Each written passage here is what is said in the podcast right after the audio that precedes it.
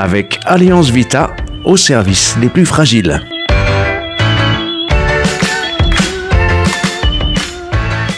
Chers auditeurs, je ne sais pas si vous avez déjà entendu parler de l'église Notre-Dame du Bout du Pont à Pau. Pour ma part, j'ai découvert ce lieu il y a quelques jours à peine. Cette église est le fruit d'un déplacement pierre par pierre dans les années 1930 de l'ancienne chapelle des Ursulines. Depuis lors, elle accueille une très ancienne dévotion paloise qui porte tout spécialement le souci des femmes enceintes, des mères et de leurs enfants. Depuis le mois de septembre et jusqu'en décembre, cette paroisse organise toute une série de conférences sur le thème justement de la maternité. C'est dans le cadre d'une de ces conférences que vendredi dernier, je me suis rendue à Notre-Dame du Bout du Pont écouter Blanche Streb qui a partagé quelques réflexions sur le thème Femme passeuse de vie. Blanche est docteur en pharmacie et depuis 2015, elle est directrice de la formation et de la recherche pour Alliance Vita. Outre son expertise sur les questions bioéthiques, Blanche a aussi été profondément marquée par des événements douloureux personnels, l'ayant conduite à vivre l'infertilité, le deuil périnatal et la prématurité.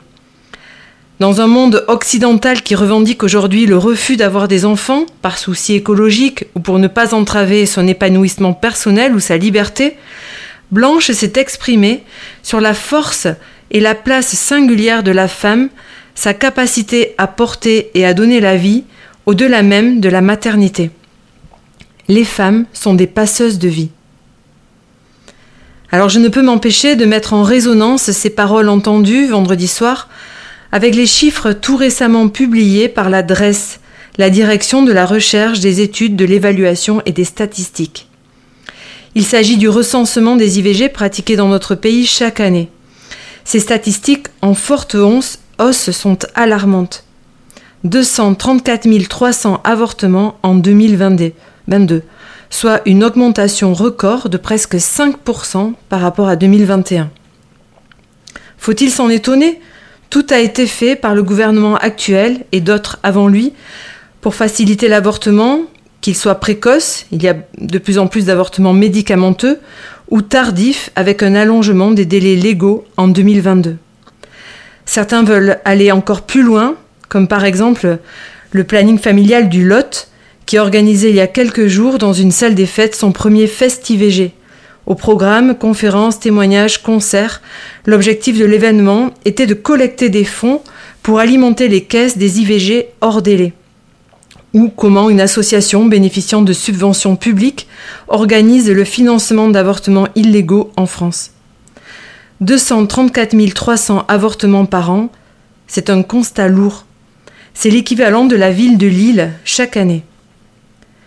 Même si le discours ambiant revendique cet acte comme anodin et indolore, ce n'est pas comme cela que beaucoup de femmes le vivent, et c'est trop souvent bien seules qu'elles en payent le prix.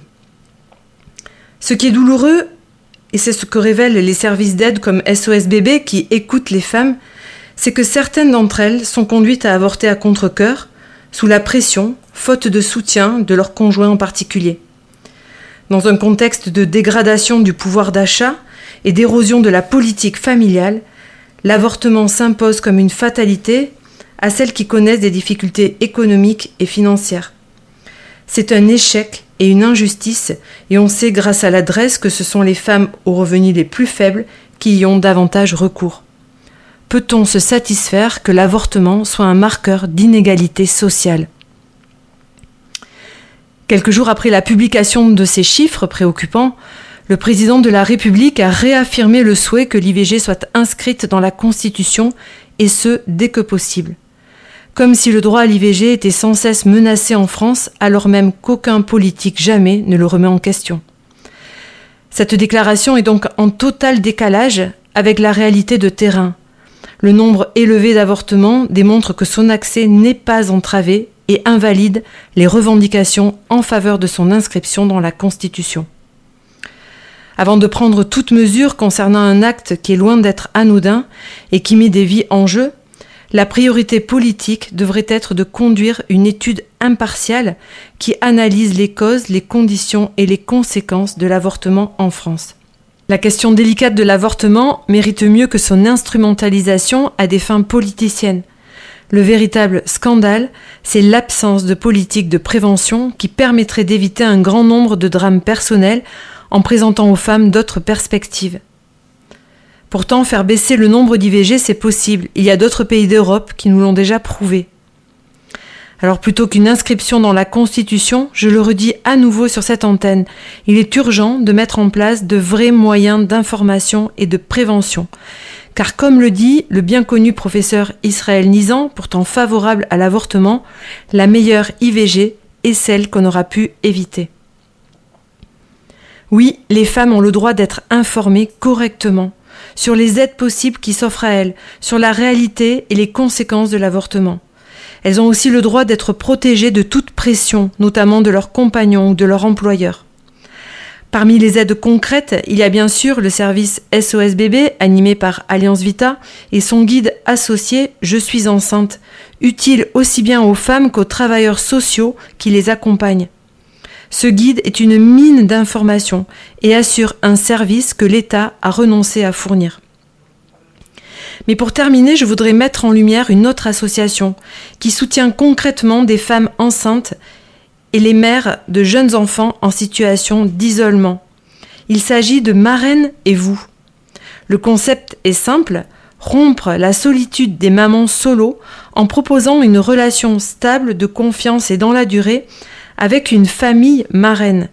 Des moments d'écoute, d'échange et de partage aident ces jeunes mamans isolées à prendre ou reprendre confiance, à découvrir leur savoir-faire et leur permettent ainsi de vivre leur vie de mère plus sereinement. Même si c'est la famille entière qui s'engage, le premier lien se tisse le plus souvent entre les deux mamans. La mère de famille marraine joue un rôle essentiel pour établir ce lien de confiance et aider sa filleule à embrasser sa maternité. Il y a là comme une chaîne de solidarité qui permet de transmettre et de révéler la beauté de la vie dès son commencement.